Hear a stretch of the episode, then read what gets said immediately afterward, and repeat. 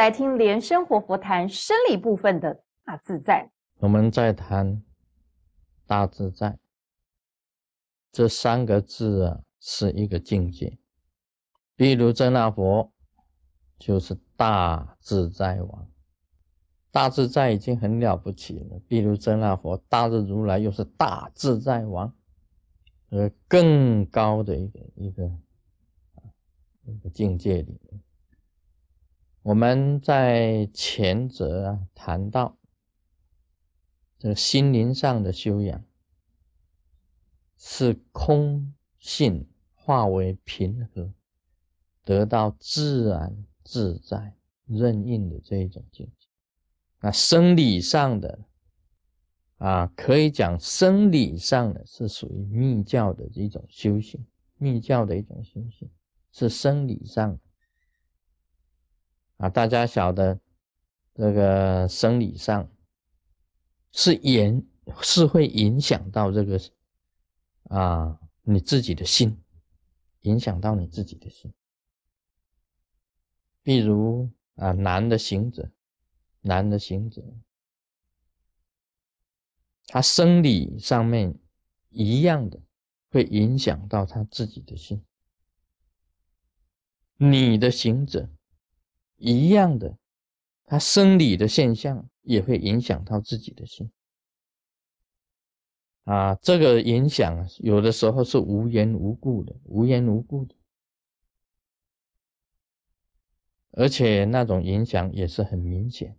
生理的现象来的时候，它就有影响。男的行者也一样，女的行者也一样。还有，你到了差不多四十几岁底，五十几岁，啊，俗语讲的这个更年期，这个也是有影响，也是影响，影响到修行，你会不自在嘛？生理上不自在，你就影响到心理上不自在。那我们密教里面呢，谈到这个。气脉明点的修行，气脉明点，以气的修行来通脉，通了脉以后呢，以明点的龙跟浊火来升起你自己身体的这个大热，明点的溶解跟浊火的上升。那么交融的产生的一种现象，我们称为密教的大乐光明现象。大乐光明现象，有了大乐光明现象产生，你的生理上啊，你才会得到自在，才会得到自在。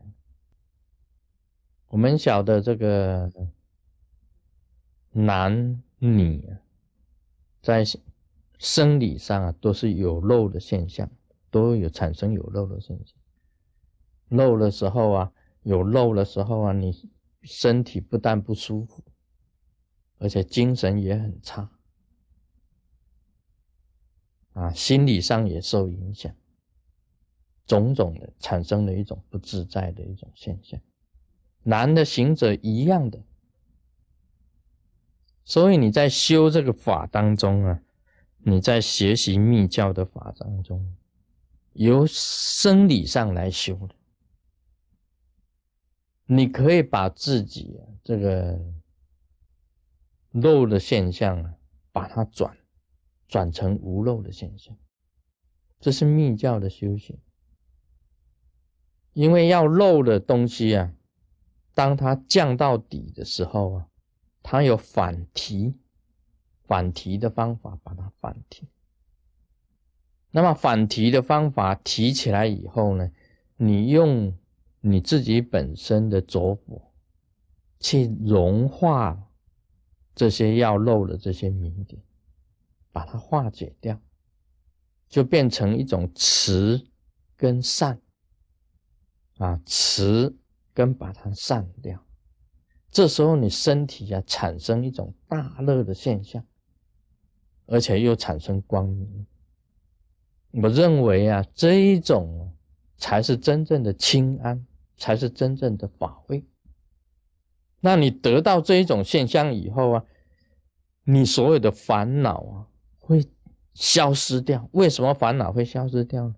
因为这种大乐的光明呢，超越过你自己本身呐外在的种种的烦恼，压过去。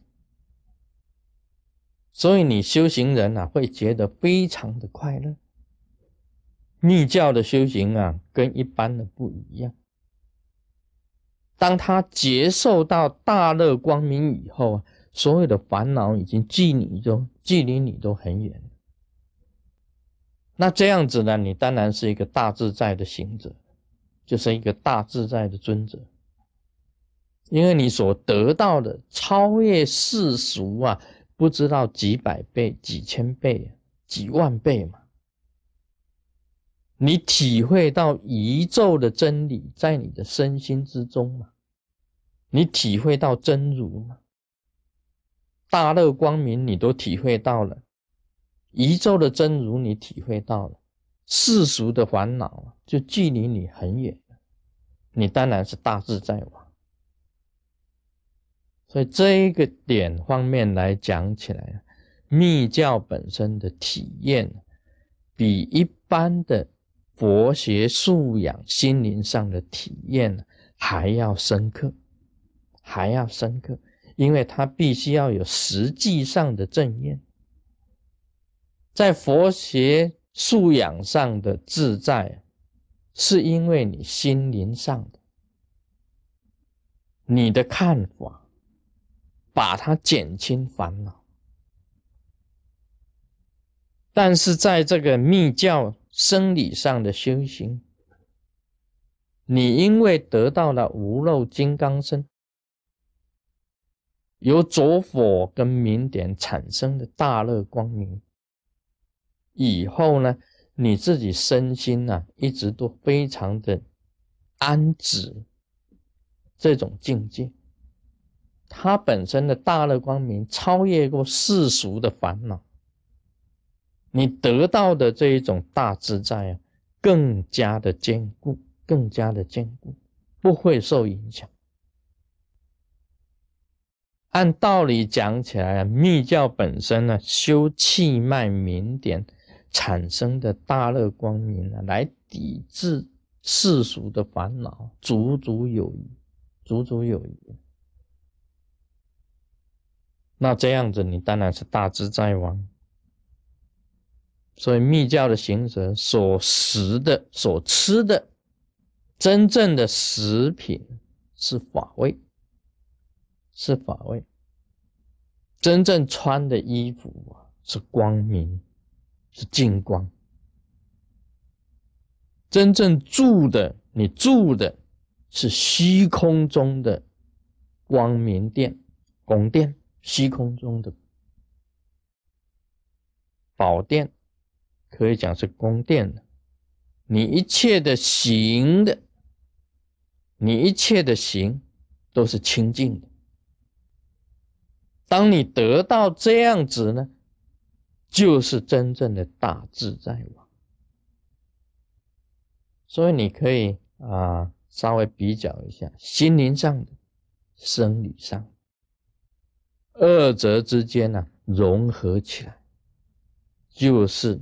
佛陀所传的佛教，佛陀讲的佛教就是这样子。你要成就一个大自在王，佛教可以教化你成为大自在王。Om Mani Padme Hum。